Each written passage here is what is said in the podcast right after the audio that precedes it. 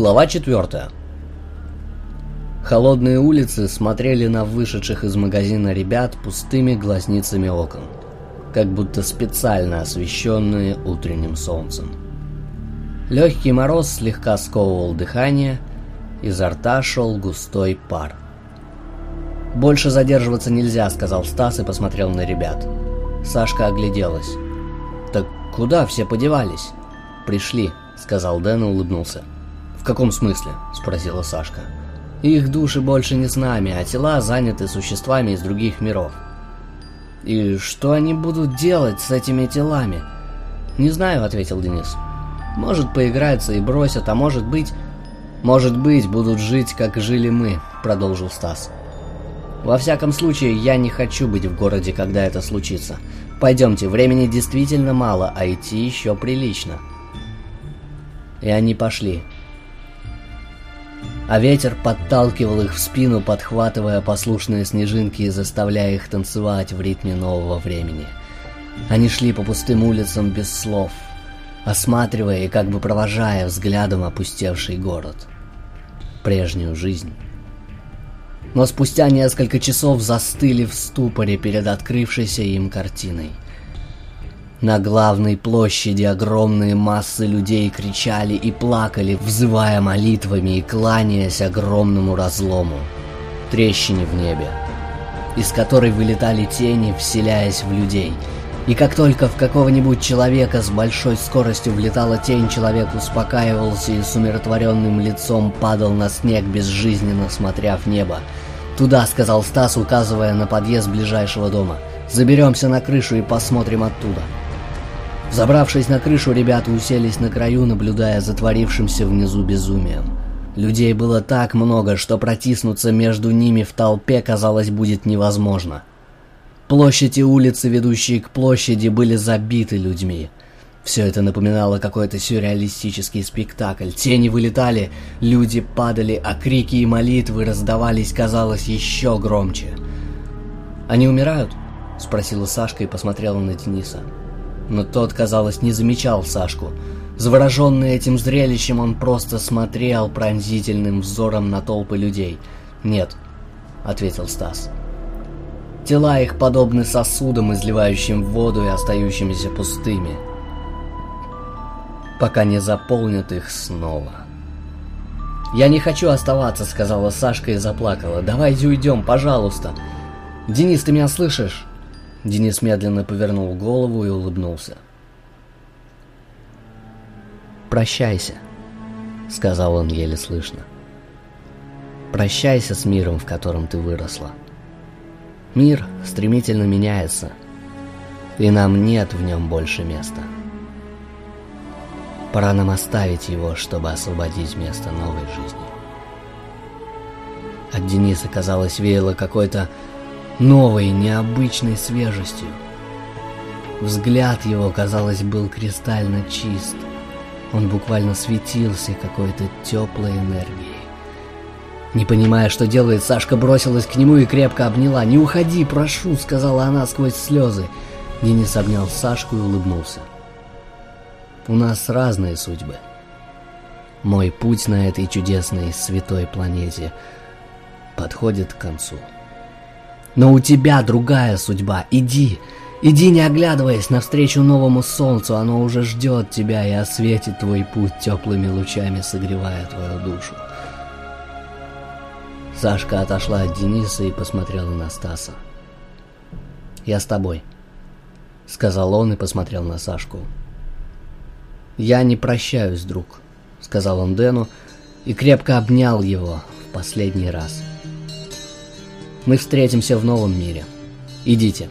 Ваш путь ждет вас, сказал Денис, и Сашка со Стасом сделали шаг назад, подняв ладони. Денис тоже поднял ладони, улыбаясь медленно, кивнул головой. Ребята кивнули в ответ и, не торопясь, пошли к лестнице, не оборачиваясь, как и завещал им их друг и товарищ.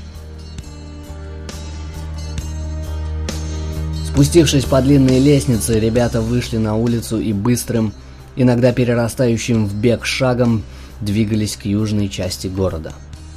«Куда мы идем?» – спросила запыхавшаяся Сашка. «К аэропорту», – ответил Стас и остановился. «То есть, э, как к аэропорту?» Сашка вспотела, на лице появились румянцы. «До него же километров десять минимум». «Ну да», – улыбнувшись, ответил Стас. И огляделся, ища что-то беглым взглядом.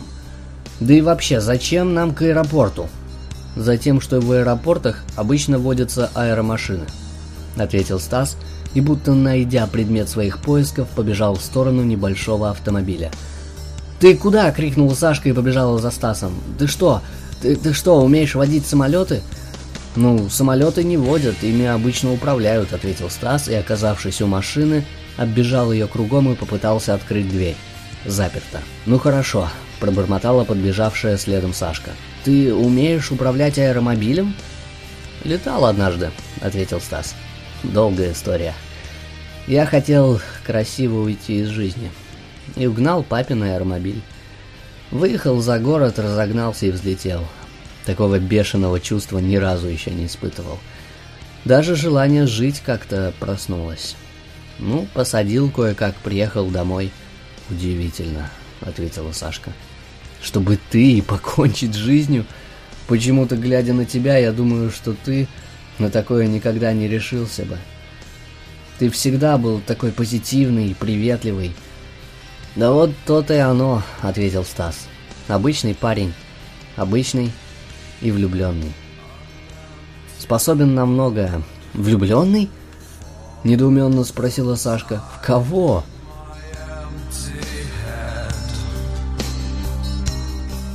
Потом об этом, оборвал Стас. Дело в том, что конкретно этот автомобиль заперт. И даже разбив окно, мы его не заведем без ключа. Подожди, мне очень интересно, продолжала Сашка. Кто она? Я ее знаю?